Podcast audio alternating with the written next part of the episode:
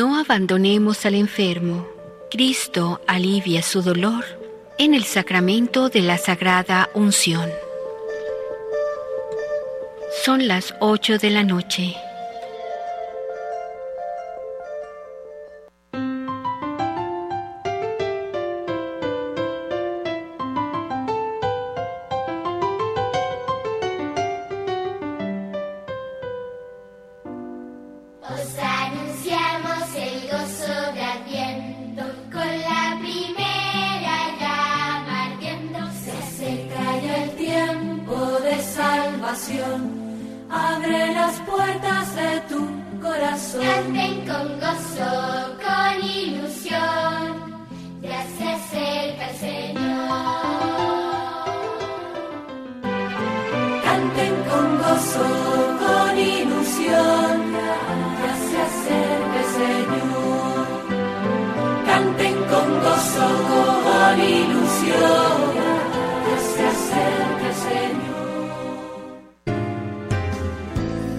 De lunes a viernes, hagamos radio.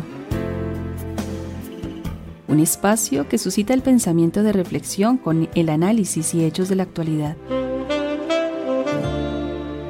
Dirige el padre Germán Acosta, Fiorella de Ferrari, Francisco Moncayo, Francia Elena Gaitán y Paola Mariño.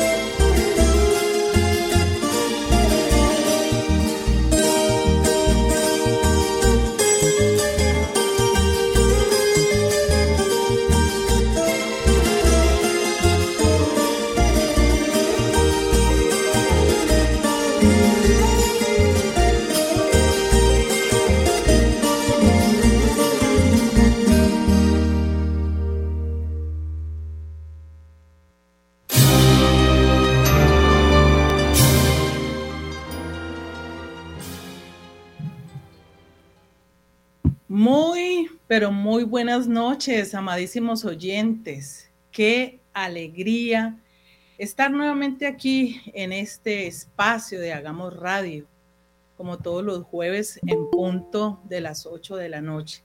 Qué alegría estar los hermanos juntos, como dice uno de los, de los salmos. Damos gracias a Dios por nuestra Radio María, que es un gran medio evangelizador nuestro amado Padre Celestial eh, bendiga a todos los que, todo lo que se hace aquí por la extensión del reino y pues que a nuestro Padre Germán Acosta como director y guía, nuestra Mamá Celestial nos cubra con su manto. Le damos la bienvenida a todos, toditos, todos los que se conectan y están conectados a través de las diferentes plataformas y que nos apoyan y nos colaboran de diferentes formas. Bueno, amadísimos oyentes, eh, ahora ocho días no, eh, no se pudo completar la oración eh, que estábamos haciendo, que nuestro hermano Pablo estaba haciendo, sanación desde el vientre materno para concluir la puerta número cinco de lo que se viene tratando en esta mesa virtual. entonces, después de saludar a mis compañeros, a la doctora Liliana, que no la veo por aquí, está por aquí la doctora Liliana. Ah, sí, sí está por acá la doctora Liliana. Saludo a la doctora Liliana. Saludo a nuestro hermano Pablo allá en Argentina, a nuestra querida hermana Barbarita allá en Jamundí y bueno, hoy no se conectó la doctora Jafisa, pero de todas maneras le mandamos un abrazo donde está, de donde está, porque pues hoy es un día especial, todos los días son especiales, pero hoy es un día en que la gente se reúne con sus familias a, a, las velitas y a todo este eh, preámbulo que se le da a la fiesta de la Inmaculada Concepción. Entonces, antes de empezar con nuestro tema, de lo que se trata la fiesta de la Inmaculada Concepción. Entonces, vamos a darle comienzo con la oración que Pablo quedó a medias, casi un poco determinada. Buenas noches a todos hermanos y también saludamos a William Becerra allá en producción, muy atento a los controles y a que todo marche en perfecto estado. Pablo, buenas noches. Buenas noches, Francia. Buenas noches, Liliana. Buenas noches, Bárbara. En nombre de la Espada de Dios, nuevamente, un placer para nosotros estar aquí conectados junto a los oyentes. Y bueno, la otra vez yo no me di cuenta y se cortó por un tema de, tiempo y me faltaban dos estrofas para terminar. Pero bueno, ahora vamos a comenzar con la oración nuevamente. Voy a hacer de vuelta la introducción y bueno, es una oración bastante fuerte esta. Esta oración tiene como objeto pedir a Dios que por la intercesión de la madre de su Hijo, sane con la fuerza de su espíritu las heridas afectivas que se hayan producido en el inconsciente durante la gestación y los primeros meses de vida extrauterina, y aquellas otras que hayan quedado en el subconsciente por los traumas del resto de la vida. Mientras la persona siga padeciendo los efectos de sus heridas interiores, es conveniente que esta oración haga al menos una vez por semana. Vamos a sellar esta oración con la preciosa sangre de nuestro Señor Jesucristo, en el nombre del Padre, del Hijo y del Espíritu Santo. Amén. Comenzamos. Santísima Trinidad, os alabo, os adoro y os amo, y os declaro mi único Dios y Señor, renunciando a toda servidumbre a los espíritus malignos. Señor Jesús, te ruego que manifiestes tu amor misericordioso y vengas a curar cuanto necesita ser sanado en mi existencia actual y pasada. Tú me conoces mejor que yo mismo, porque eres más íntimo a mí que yo mismo, y mucho antes de mi concepción me has amado con un amor único. Mi vida está en tus manos. A tus manos encomiendo, Señor, el instante de mi concepción si no fue en un clima de amor, con el deseo de darme la vida, sino en la coacción, en el miedo o la violencia, ven a sanarme, Dios de ternura y de bondad. Que la Virgen Santísima me geste de nuevo en el Espíritu y me libere de toda influencia negativa que produzca en mi desgano de la vida o tendencias autolesivas hasta la muerte. Santísima Virgen María, bendíceme en cada etapa de mi crecimiento de embrión y de feto. Pon tus manos en los primeros 15 días de gestación, cuando aún no había signos de embarazo y pude sentirme abandonado o inseguro expande tu amor en cada repliegue de mi corazón. Cura las heridas que mis padres pudieron causar en mí al conocer mi existencia, sobre todo la herida del rechazo y sus consecuencias de angustia, inseguridad, opresión, falta de autoestima y opción de rechazo a la vida.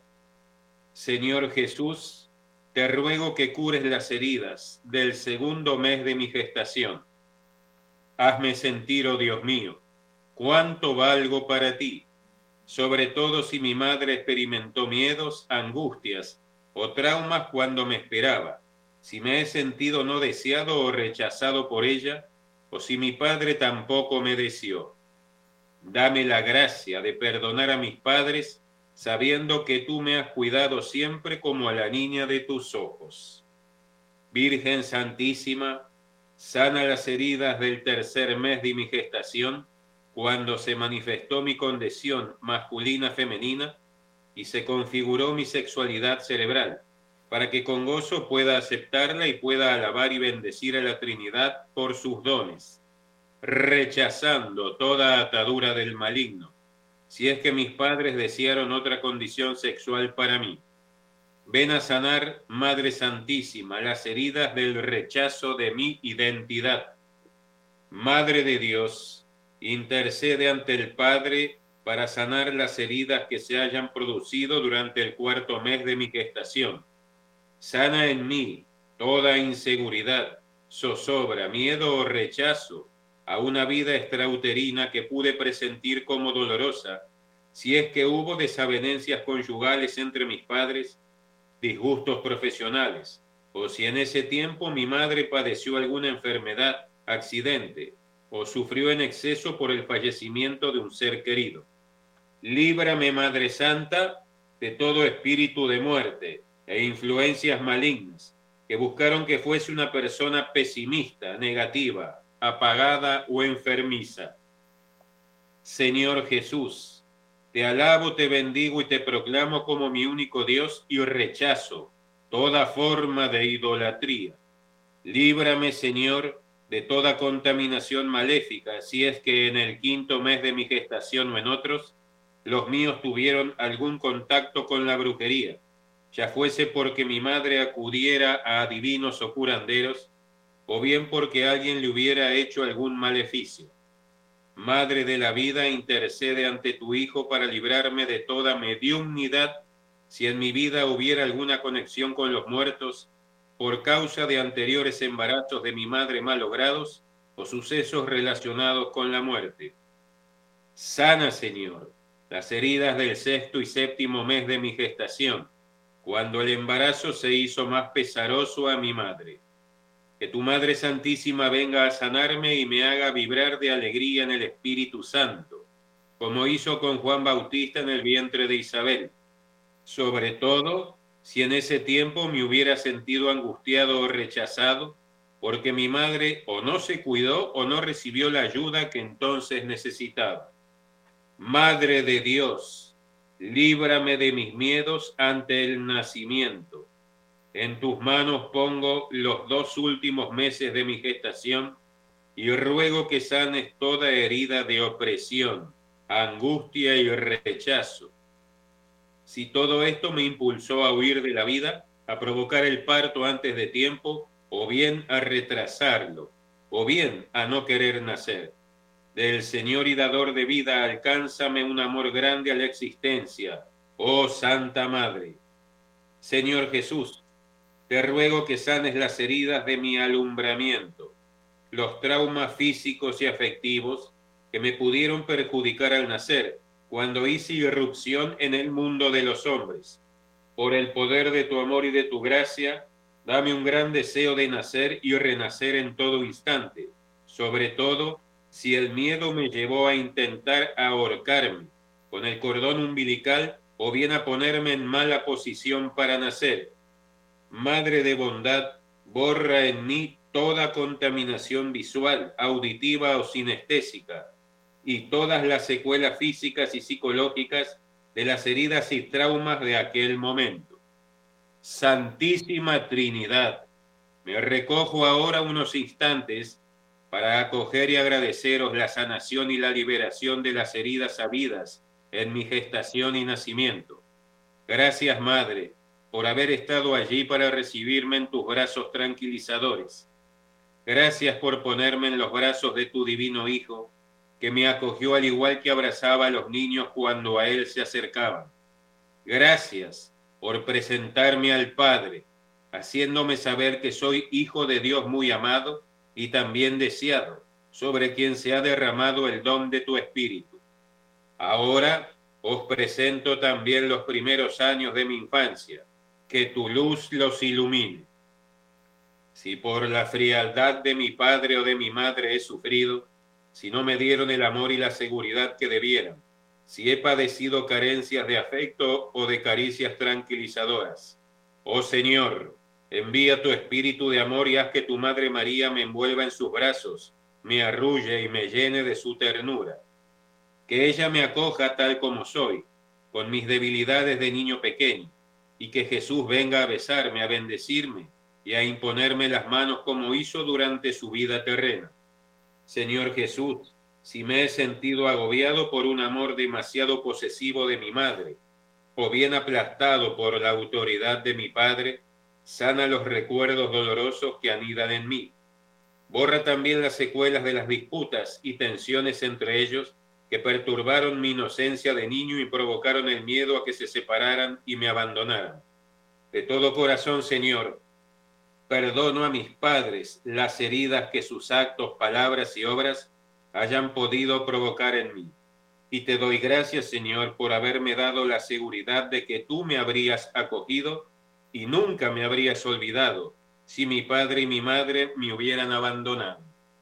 Señor Jesús, haz que el Espíritu Santo me colme de amor, me haga dichoso y libre, clamando, Abba Padre, con todo mi ser si me he sentido solo, abandonado y rechazado por los míos o por aquellos con los que contaba, por tu amor sanador dame un sentido nuevo de mi dignidad y una sabia estima de mí mismo.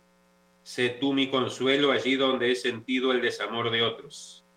Sana las heridas de los combates que me han traumatizado, que han provocado que me encierre en mí mismo, levantando barreras frente a los demás. Sáname de las heridas profundas, reprimidas, que han endurecido mi corazón, las envidias hacia quienes eran preferidos a mí en la familia o en el colegio, las rebeldías, las humillaciones, las injusticias, la soledad, la amargura de ser marginado, las burlas, los insultos o las calumnias.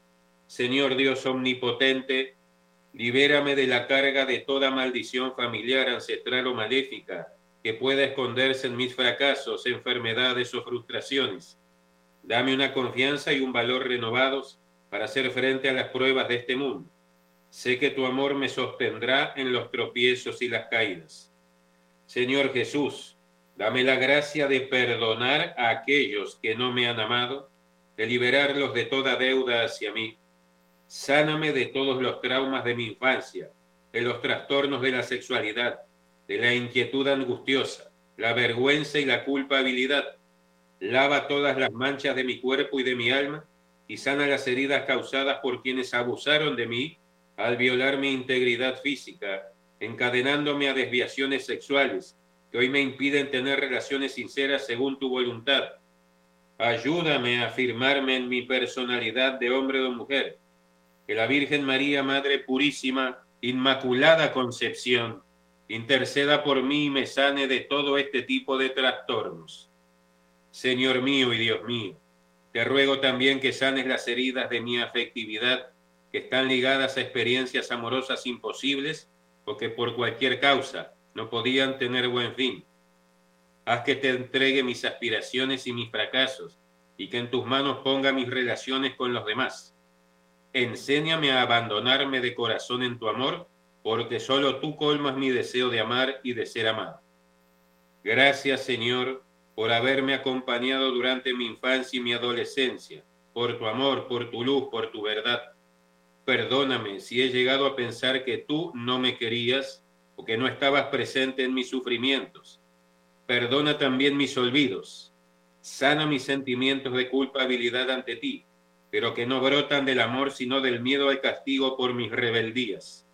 Y perdona mis rebeliones contra tu providencia al ver que permitías o tolerabas que murieran, me abandonaran o me engañaran las personas a las que yo más quería. Perdóname las experiencias destructivas a las que me he entregado mediante la bebida, las drogas o la pornografía. Sáname de las ataduras contraídas a través de las técnicas de concentración mental, búsqueda de soluciones a mis propios problemas en el ocultismo, el espiritismo o el esoterismo Invoco tu preciosa sangre derramada en la cruz por mí, para ser perdonado y limpiado de mis pecados. Señor Jesús, que tus santas llagas sean el refugio para mi sanación. Ten misericordia de mí, Señor, y te doy gracias por tu inmenso amor hacia mí. Restáurame y concédeme una gracia renovada para amar y crecer en tu amor. Que tu preciosísima sangre alimente mi corazón circulo por todo mi ser y recorra mi sistema nervioso simpático, parasimpático, consciente, subconsciente, inconsciente, infraconsciente y supraconsciente, mi sistema respiratorio, circulatorio, digestivo, linfático, endocrino, afectivo sexual, inmunológico, epidérmico, óseo, muscular, mis extremidades y órganos internos, para que tú los purifiques, restaures, sanes y liberes de toda mancha maléfica Señor Jesús, me entrego enteramente a ti, en cuerpo y alma, memoria, inteligencia y voluntad. Pongo en tus manos mis ideas, mis sentimientos, mis palabras y obras, mis heridas y fragilidades, mis límites, mis tibiezas, mis durezas de corazón y también los odios y malquerencias que me habitan y todas mis riquezas. El fuego de tu mirada y su luz hagan de mi existencia un continuo acto de amor hacia ti con obras de ternura y de paz para todos. Desde ahora, mi pasado y mi futuro quedan en tu corazón misericordioso y bajo la llama de amor del corazón inmaculado de María. Mis heridas no serán ya heridas porque tu inmenso amor las sana. Serán experiencias para edificar mi futuro temporal y eterno contigo. Acojo esta sanación y liberación que ha sobrado en mí. Gracias Jesús por haberme hecho como soy y por haberme salvado. Aleluya. Amén. Amén y amén. Amén, amén y amén. Ve qué regalo tan maravilloso hoy precisamente en estas vísperas eh, de la Virgen de la Inmaculada y pues de razón se nos cortó, pues hombre, imagínese, ya llevamos 23 minutos, entonces pues hombre, ocho minutos, a, Pablo, eh, ocho minutos dijiste y no, pues pero fue una maravillosa bendición. Eran ocho minutos de reloj de arena, me olvidé decir.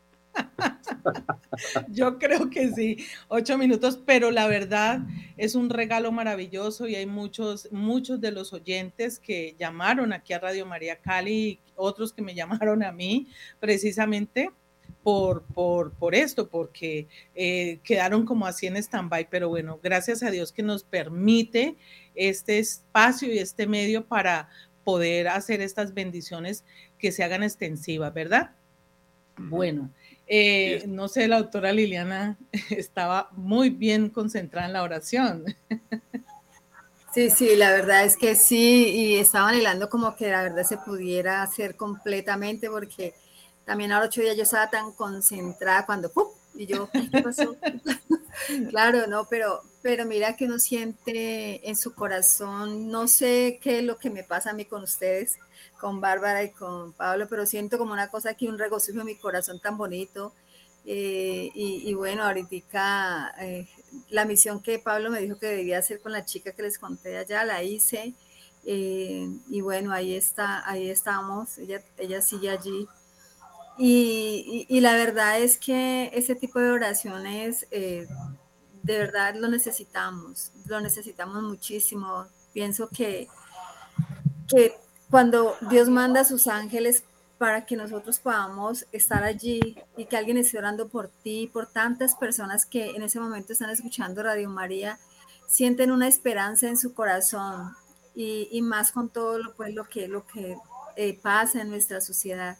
Entonces me parece muy bonito y la verdad es un, para mí es el regalo de la Virgen en esta víspera de la Inmaculada Concepción. Sí, sí, sí. Ahí me están diciendo que gracias, me están escribiendo eh, que gracias, está escribiendo una amiga que gracias, David Davis está dando gracias a Dios y a ustedes por esta oración maravillosa de sanación mm, en este preámbulo de la, de la fiesta de la Inmaculada Concepción. Bueno, vamos entonces a hablar un poquito acerca de esta fiesta, ¿no? Hoy, 7 de diciembre, que pues muchas personas están mm, poniendo sus velitas, prendiendo velas.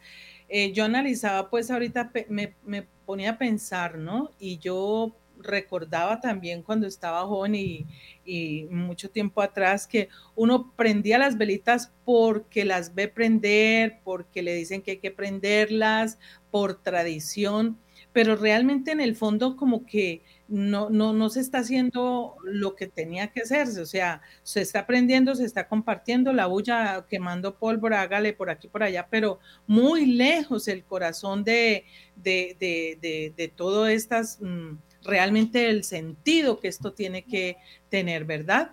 Bueno, entonces eh, cada 8 de diciembre, como todos sabemos, nuestra amada Iglesia Católica celebra la solemnidad de la Inmaculada Concepción de la Santísima Virgen María.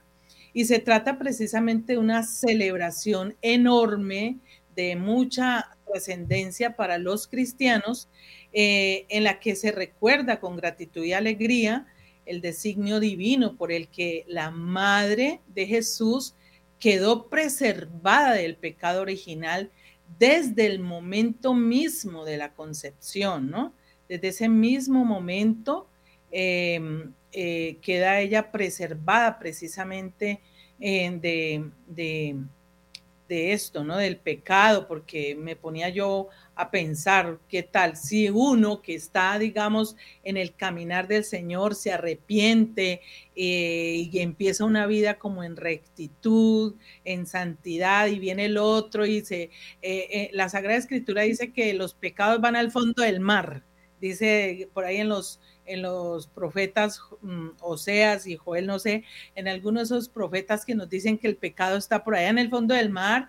¿Y, y quién se mete al fondo del mar a revolcarle a uno, sacar todo lo que, es, que el Señor le sacó a través de la confesión? Pues el único que se vaya es el, el, el maligno, ¿no? El, único es el que, el que vaya y escarba y le saca y viene a, refregárselo cuando usted está muy de mucha oración, cuando está muy juiciosito, orando, haciendo rosario, en castidad y todo el cuento, pues el hombrecito este dice, no, pues está como muy feliz, vamos a, a empañarle porque él no resiste la felicidad de los hijos de Dios.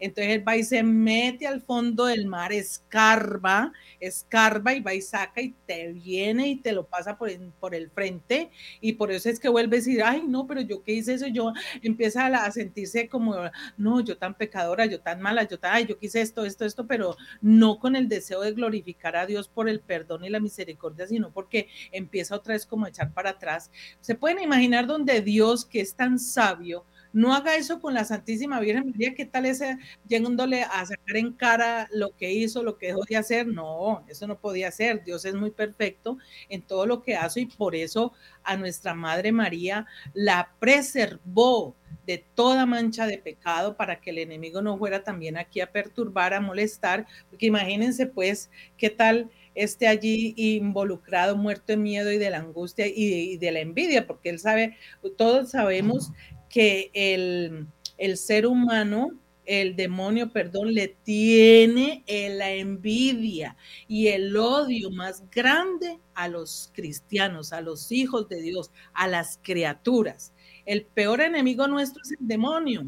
Por eso, como dice San Pablo, la lucha no entre carne y sangre, sino entre las huestes malignas que nos odian. El diablo no es amigo de nadie, queridos oyentes, de nadie, de nadie, de nadie. No le, no le coman cuento, ¿ya? Entonces vamos a hablar un poquito del dogma, Barbarita. ¿Qué nos puede decir usted del dogma de la Virgen mm, de la Inmaculada Concepción? Bueno, buenas noches para todos. Buenas noches a la mesa de trabajo, doctora Liliana, Francita, mi compañero Pablo de la Espada de Dios. Bueno, primero que todo, eh, le quiero decir a los oyentes que de pronto no saben qué es un dogma y es una verdad absoluta, segura, sobre la cual no cabe la mayor duda de lo que es. Entonces, hoy precisamente me pasó que alguien me preguntó qué es la fiesta de la Inmaculada Concepción. O sea, ni siquiera sabemos por qué le dicen Inmaculada, ¿no? Entonces, todos estamos y todos sabemos que tenemos nuestra carga, porque nuestros primeros padres, Adán y Eva, pecaron, y nosotros la única forma de quitarnos ese pecado es a través del bautismo. Pero ella, María, libre de pecado, inmaculada es libre de mancha. Entonces ahí ese gozo y ese privilegio que tiene María, que se lo concede Dios, porque a ella ni siquiera se le acercó el pecado. O sea, ella nace libre de pecado porque va a tener en su vientre a Jesús, al Dios. Pero a ella el pecado ni siquiera, ni siquiera se le acercó. Y eso es algo que nosotros tenemos que aceptarlo.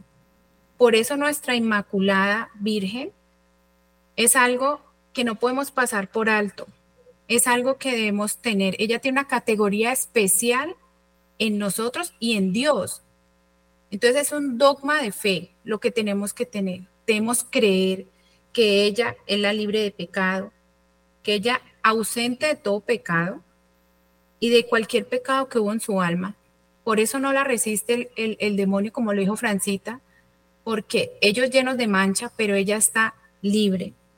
Y aparte de eso, que nos lleve a reconocerla como criatura llena de gracia, llena de, de, ese, de ese don maravilloso y de ese plan que hizo Dios en ella, de esa virtud hermosa.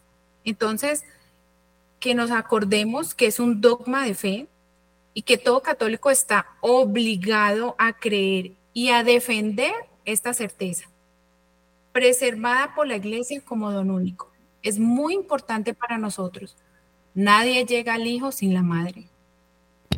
Así es. Para llegar al Padre es a través del Hijo, pero también como Dios es, como el Hijo es Dios, para llegar al, Hijo es por, a través de la Madre. Doctora Liliana, no sé si quiere hacer algún apunte aquí a lo que dijo Barbarita. Sí, mira que a mí me parece tan bonito esta parte y sobre todo porque si recordamos en el Génesis, el Señor dice, una mujer será quien te aplaste la cabeza, ¿no? La Virgen María ya estaba predestinada por nuestro Padre Celestial. Entonces, mm, es, es esa mujer con que con esa, esa luz del mundo que nos trajo. Y precisamente ayer en la Eucaristía de la Santísima Virgen María de Guadalupe, el Padre explicaba en la homilía eh, que precisamente nosotros a veces encendemos las luces, como decía Francia, que pólvora, no sé qué, pero no tenemos ni siquiera la idea de qué es el sentido de encender esas velitas y él decía que las luces es porque nosotros nos estamos preparando para recibir la luz del mundo que es Jesucristo, porque ya María lleva en su vientre esa luz del mundo. Entonces, por eso es la víspera de la Inmaculada Concepción, porque cada velita que encendemos es precisamente eso, estamos aquí presentes, preparándonos para recibir esa luz del mundo que es Jesús. Esa luz, eso es lo que significa y que debemos hablarle también a nuestros niños debemos hablarle a las personas que no prendan las luces por prenderlas, sino en cada momento que están encendiendo una velita, están encendiendo una velita por eso, porque te preparas para recibir la luz del mundo que es Jesús. Así es. Bueno, Pablo, cuéntenos un poquitico acerca de la historia. ¿Usted qué conoce de la historia de la Inmaculada Concepción? Bueno, eh, la iglesia ha preservado desde siempre la certeza de que la Santísima Virgen María es inmaculada, es decir, que no tiene pecado. Desde los inicios en la historia de la Iglesia, eh, hubo un papa que es Pío IX, quien proclamó el documento, la bula Inefabilis Deus, donde establece justamente eh, este dogma de fe, que lo voy a leer si me permiten, que dice lo siguiente, que la doctrina que sostiene que la Beatísima Virgen María fue preservada inmune de toda mancha de la culpa original en el primer instante de su concepción por singular gracia y privilegio de Dios omnipotente, en atención a los méritos de Cristo Jesús, Salvador del género humano, está revelada por Dios y debe ser, por tanto, firme y constantemente creída por todos los fieles. Es decir, que este documento establece esto como dogma de fe, es una verdad de fe que fue, en definitiva, instaurada por Dios. Obviamente que para la elaboración de este documento, que fue durante un tiempo bastante prolongado, hubo bastantes controversias. Primero que, bueno, la fecha que fue elegida para proclamar este dogma fue el 8 de diciembre del año 1854, a pedido de varios obispos y de varios fieles católicos a este papa que recién nombré, Pío IX, que obviamente en concordancia con la sintonía de la Santa Madre Iglesia, proclamó este dogma.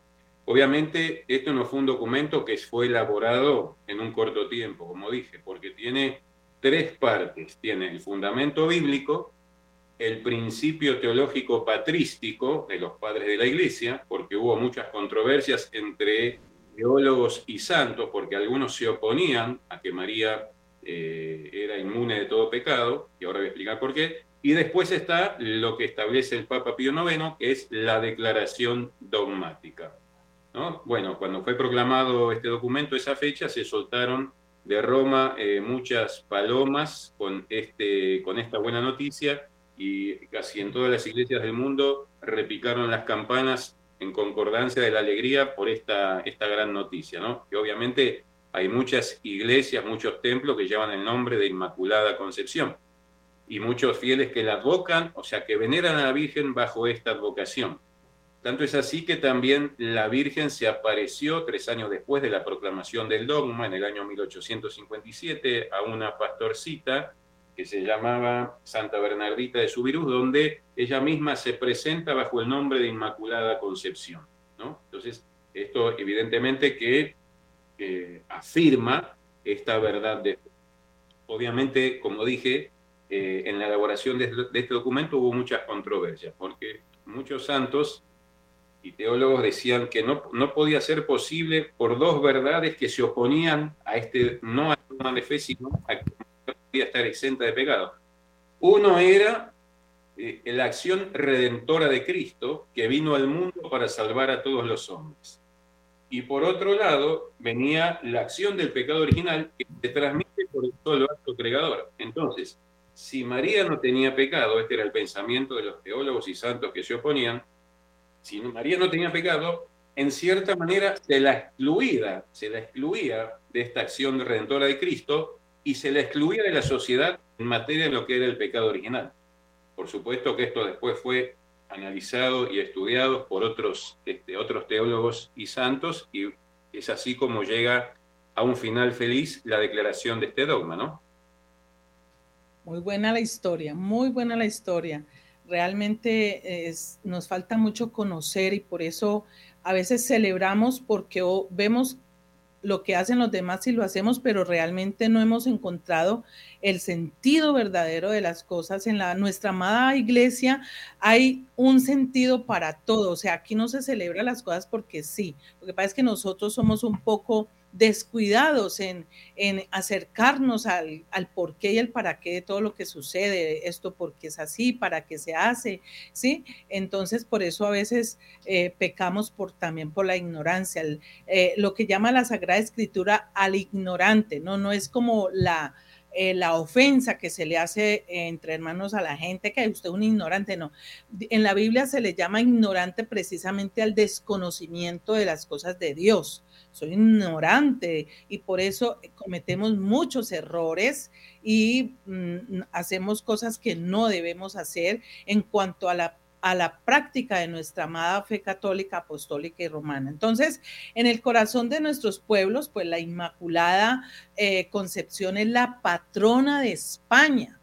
Mientras que en América, en muchos países, ha quedado impostada en diversas advocaciones marianas. Eh, por ejemplo, estamos a punto de celebrar la, advocación de la Virgen de, de, Guadalupe, ¿no? Que estamos renovando precisamente todos nosotros, no sé si Pablo, pero Lili, yo, no sé si Barbarita también, estamos renovando eh, pues que ya nos consagramos, pero vamos a renovar la entrega otra vez al Inmaculado Corazón de María el 12 de diciembre. Entonces, solo como una pequeña muestra de esto se puede precisamente traer a colación no solo la advocación de la Virgen de Guadalupe, sino también, por ejemplo, en Nicaragua, la imagen de Nuestra Señora de El Viejo es una representación de la Inmaculada Concepción, eh, cuyos devotos llaman cariñosamente la Purísima. Mire, pues cada cual cómo le va poniendo nombres amorosos de una forma de expresar el amor a la Virgen,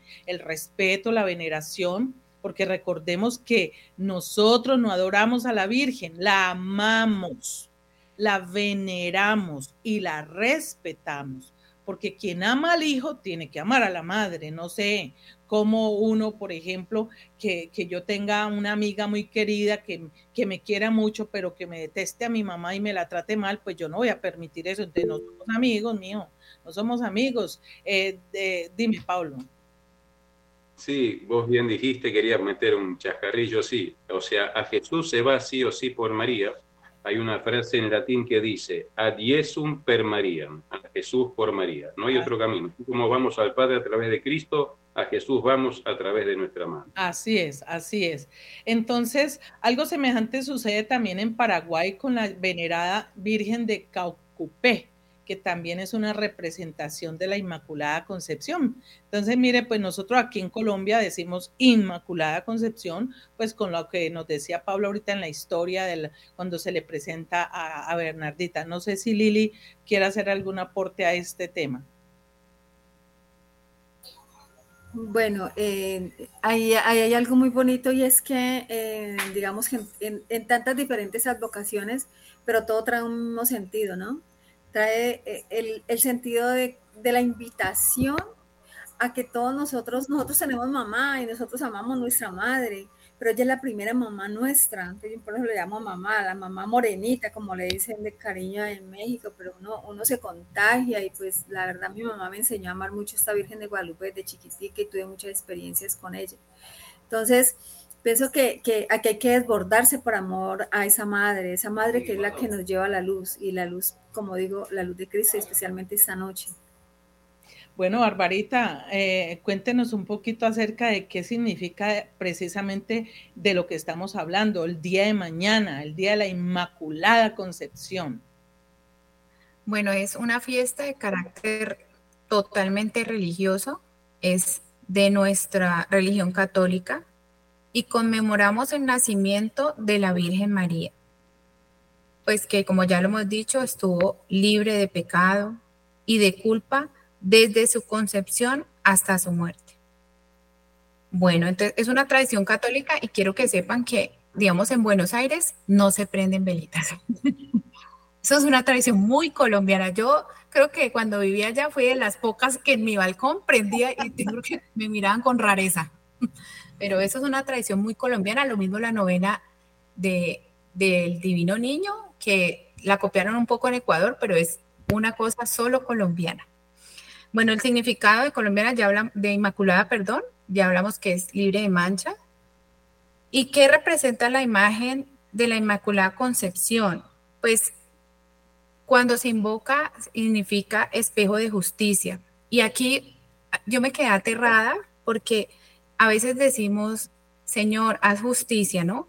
Pero cuando queremos decir que ella refleja toda la santidad divina, es decir, la perfección de ella, es el lenguaje bíblico que identifica justicia con perfección.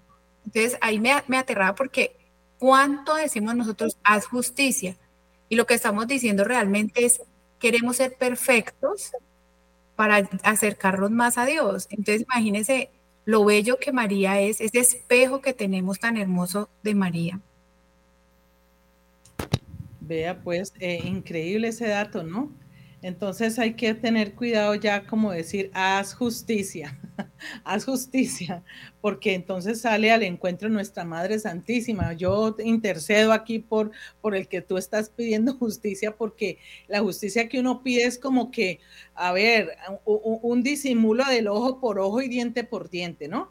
Eh, digamos que disfrazadito el cuento, porque porque acá uno dice, hazme justicia, o sea, ven a defenderme ya, o sea, sí, eh, pero mira lo que no, ya hay que poner cuidado. Entonces, eh, directamente, pues eh, ahorita nuestras hermanas hablaron acerca del dogma y, Barbarita nos habló, pero realmente el dogma de la Inmaculada Concepción se celebra mm, de, o sea, este dogma de fe que nos revela que, que por la gracia de Dios, la Virgen María, que fue preservada del pecado desde el momento de la concepción, es decir, desde el instante mismo que María comenzó la vida humana, entonces ya lo nombraba ahorita Pablo el 8 de diciembre de 1853, 54, perdón, en su bula Inefabilis Deus, el Papa Pío IX eh, proclamó este dogma, ¿sí? Eh, entonces, eh, dice, dice, mm, aquí voy a también a, leerlo tal cual, dice, declaramos, proclamamos y definimos que la doctrina, que la doctrina que sostiene que la Beatísima Virgen María fue preservada inmune de toda mancha de la culpa original en el primer instante de su concepción por singular gracia y privilegio de Dios omnipotente, en atención a los méritos de Cristo Jesús, Salvador del género humano, está revelada por Dios y debe ser, por tanto, firme y constantemente creída por todos los fieles. Entonces, María es la llena de gracia, la del griego que caritomene, que significa una particular abundancia de gracia. Es un estado sobrenatural en el que el alma está unida con el mismo Dios. Qué belleza esto. María, como la mujer esperada en el protoevangelio, como lo dijo ahorita la doctora Liliana en el Génesis 3.15, se mantiene en enemistad con la serpiente porque ella es la llena de gracia. Entonces, las devociones a la Inmaculada Virgen María son numerosas y entre sus devotos, pues destacan santos como San, Francisco de Asís y San Agustín, además de las devociones de la Concepción a la Inmaculada de María, Inmaculada de María, que fue llevada a toda la iglesia del occidente por el Papa Pío VI en 1483. Entonces, el camino para la definición dogmática de la Concepción Inmaculada de María fue trazado por el franciscano Dun Scotto, que dice que al encontrarse frente a una estatua de la Virgen María, hizo esta petición, Diñere me laudare te Virgo Sacra. Oh Virgen Sacrosanta, dadme las palabras propias para hablar bien de ti, qué belleza, ¿no? Entonces, eh, algo me estabas diciendo, Lili. Que también había leído de la Inmaculada que el dogma de ella fue proclamado por el Papa Pío IX, ¿no? En el año 1854 y ahí viene la fiesta cada ocho. Muy bien. Entonces, bueno, Barbarita, algo para decir. Bueno, no, pues también eh, con Don Escoto, pues también, queridos oyentes, él se hizo un franciscano, él hizo unos cuestionamientos entonces el primero que hizo, ¿a Dios le convenía que su madre naciera sin mancha del pecado original?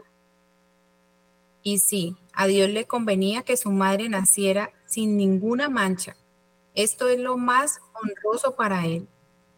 el segundo cuestionamiento que se hizo fue, ¿Dios podía hacer que su madre naciera sin mancha de pecado original? Y la respuesta es sí, Dios lo puede todo y por tanto podía hacer que su madre naciera sin mancha. Por eso la Inmaculada. Tercero, lo que a Dios le conviene hacer, ¿lo hace o no lo hace? Entonces todos respondieron, lo que a Dios le conviene hacer, lo que Dios ve es que es lo mejor hacerlo y lo hace. Entonces, Escoto exclamó, Para Dios era mejor que su madre fuera inmaculada, o sea, sin mancha de pecado original. Y Dios podía hacer que su madre naciera inmaculada, sin mancha. Y por tanto, Dios hizo que María naciera sin mancha del pecado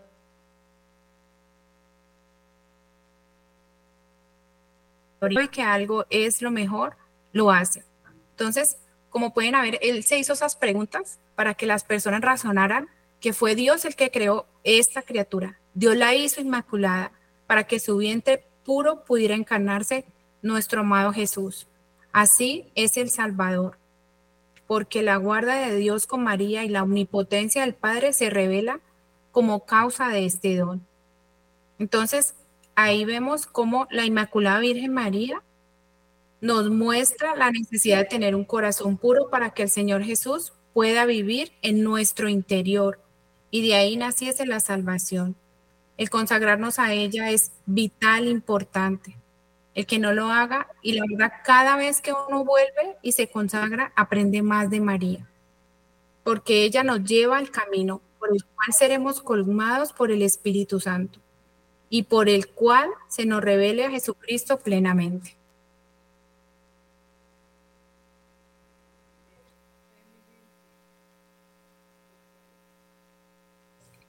No, Francita, no te escuchamos. Listo, no sé si Lili tiene algún aporte ahí. No, a mí, a mí, pues realmente eh, yo tengo como una curiosidad frente a la niñez de María. A mí me encantaría conocer mucho más sobre la niñez de María, ¿no? Eh, no sé si de pronto Pablo, Bárbara, eh, te he escuchado a ti, Francita, eh, hace, hace tiempito algo que me contaba de ella cuando fue llevada al templo. Eh, desde pequeñita, eso a mí me cautivó mucho y, he querido como averiguarlo, pero no he podido. Creo que de pronto hasta los oyentes dirán, bueno, pero ¿cómo fue la vida de María? ¿Cómo fue de niña? ¿Cómo fue de joven? Y sabiendo que llevaba ese dogma, sabiendo que llevaba, eh, o sea, era, era sin mancha, era sin pecado. ¿Cómo perseverar en medio de todo lo que había en ese, en ese tiempo? Qué lindo. Eh, eso tendríamos que estudiarlo, Lili. Y cuando quiera nos reunimos y estudiamos, a ver, investigamos, qué dicha. Em, Pablo, levantaste la mano. Sí, eh, yo quería agregar una cosita para complementar lo que recién dijo Bárbara, que muchas veces no lo tenemos en cuenta. Y para poder entender el significado de la Inmaculada Concepción, sí o sí no tenemos que adentrar en la grandeza de la vocación de María para ser la Madre de Dios, ¿no? Porque lo que conlleva esta Inmaculada Concepción es hacer la Madre de Dios y corredentora. Entonces, muchas veces nos podríamos preguntar, ¿cómo hizo María, cómo hizo María con esa vocación de madre, de aceptar esa misión y de llevarla a cabo? ¿Cómo, cómo se mantuvo fiel en esa misión? ¿Y con qué, digamos, qué paz llevó esa maternidad virginal con un control de sí mismo absoluto. Esa, esa respuesta justamente en la vocación misma que Dios le da a la que una vocación da los dones necesarios para llevarla a cabo. Y si no, preguntémoslo a nuestros sacerdotes que reciben el llamado, que reciben esa vocación. O sea, Dios concede junto con la vocación los dones para poder llevar a cabo esa misión, que es la misión que tenía María. Evidentemente, la Santísima Virgen debió estar llena de una plenitud excelente de vida, no de una capacidad de amor terrible y de control de sí mismo para llevar a cabo esta exigencia excepcional a la que fue llamada a través de la Inmaculada Concepción. Bueno, aquí ya, ya el tiempo se nos está cortando. Eh, siempre eh, nos sentamos acá en, en la mesa virtual y, se nos va el tiempo, se nos va el tiempo, pero maravilloso hoy hablando de este tema de nuestra mamá celestial. Pablo, ¿usted ha escuchado, sabe algo acerca de esa catequesis de Juan Pablo II que hizo acerca de la Inmaculada Concepción? Sí, eh, un breve resumen. En realidad, eh, esta, esta catequesis está basada justamente en el estudio que hizo la Iglesia, el magisterio de la Iglesia, sobre justamente las Santas Escrituras, basándose en varios pasajes. Por ejemplo, en el, digamos, en el Génesis y en el, Evangelio de San Lucas, donde está la Anunciación y el Protoevangelio, que es, digamos, que son los fundamentos que afirman justamente la, la Inmaculada Concepción, o sea que María está exenta de pecado. Y esto lleva una exégesis y un análisis profundo, porque evidentemente María es enemiga del demonio junto con Cristo. O sea, el que ha vencido al demonio fue Cristo, pero María recibe esa autoridad y ese poder por dos motivos. Primero, por ser reina y señora de todo lo creado. Por lo tanto, es reina y señora de todo el mundo angélico creado por Dios, aún de los ángeles caídos. Y en segundo lugar, por los mismos méritos de nuestro Señor Jesucristo, que anticipadamente, como su madre, le da esta potestad sobre las fuerzas del infierno. Entonces, es evidente que si María es la capacitada para vencer y someter a los ángeles caídos, en ningún momento pudo estar bajo la dominación del demonio, ¿no? Porque si no sería esto una antítesis. Entonces, en ese fundamento bíblico del protoevangelio, donde Dios dialoga, digamos, con la serpiente, donde dice, por haber hecho esto, malditas seas entre todos los animales de campo y todo lo que ya sabemos, y es ahí donde establece Dios mismo la enemistad eterna entre la nueva Eva y la descendencia del maligno, es decir, entre los hijos de la luz y los hijos de las tinieblas. ¿no? Esto por un lado. Y después en el relato del Evangelio de San Lucas, de San Lucas, en la Anunciación, cuando se presenta el arcángel Gabriel y dice, bendita sea llena de gracia ese saludo del arcángel donde dice llena de gracia, evidentemente solo podría ser en una persona totalmente pura y exenta de cualquier mancha, si no, no estaría llena de gracia, porque Dios no se contradice, Dios es perfecto. Y esa, esa plenitud de gracia lo da justamente la perfección de su inmaculada concepción. Qué bonito. Eh, e, esa catequesis, pues vale la pena que la busquen y la lean para que sepan lo bonito que el Papa, mm, el San Juan Pablo II, escribió acerca de la, de la Inmaculada Concepción. Bueno, tenemos ocho minuticos como para ir cerrando este tema, porque quiero también compartirles que, por ejemplo, eh, a Agustín del Divino Corazón, pues la Virgen, los, que los que tenemos la devoción de los cinco primeros sábados del mes, pues eh, en ese primer, o sea, en el primer sábado donde uno inicia, siempre la Virgen precisamente dice que debemos reparar por todos los que blasfeman contra su inmaculada concepción. Y voy a eh, darles unas poquitas palabritas de ella. Dice, Sufro porque muchos blasfeman contra mi inmaculada concepción, blasfemias que embriagan todo mi ser de tristeza, blasfemias que son espadas de dolor que hieren mi corazón, blasfemias que hacen que llore desconsoladamente porque de cada palabra injuriosa tendrán que dar cuenta en el día del juicio. Y eso, pues ella sigue diciendo más cositas allí, pero es para que sepamos, por lo menos hoy, que es, eh, es preámbulo, vamos a, orar, digamos, el rosario, los que no han hecho el rosario, pues hagámoslo en reparación a esas injurias contra su Inmaculada Concepción, porque los que no sabemos y la gente que no sabe va hablando lo que otros, van repitiendo lo que otros dicen y, se, y, van ofendiendo a Dios de, a través de, o sea, a la Madre Santísima sobre esa Inmaculada Concepción y es ofender a Dios porque Dios es eh, el que ha hecho todas estas cosas, ¿verdad? Entonces vamos a, mirar eh, que María tiene una, ella es pura, absolutamente pura. Y de eso abundan muchos escritos patrísticos en nuestra iglesia mm, católica, ¿no? Están los padres eh, que, de la Madre Iglesia que dice que llaman a María tabernáculo exento de profanación y de corrupción. Está, por ejemplo, San Hipólito que lo dice. Está Orígenes que dice que la, la llama digna de Dios. Eh, el Dios inmaculada del inmaculado, la más completa santidad, perfecta justicia,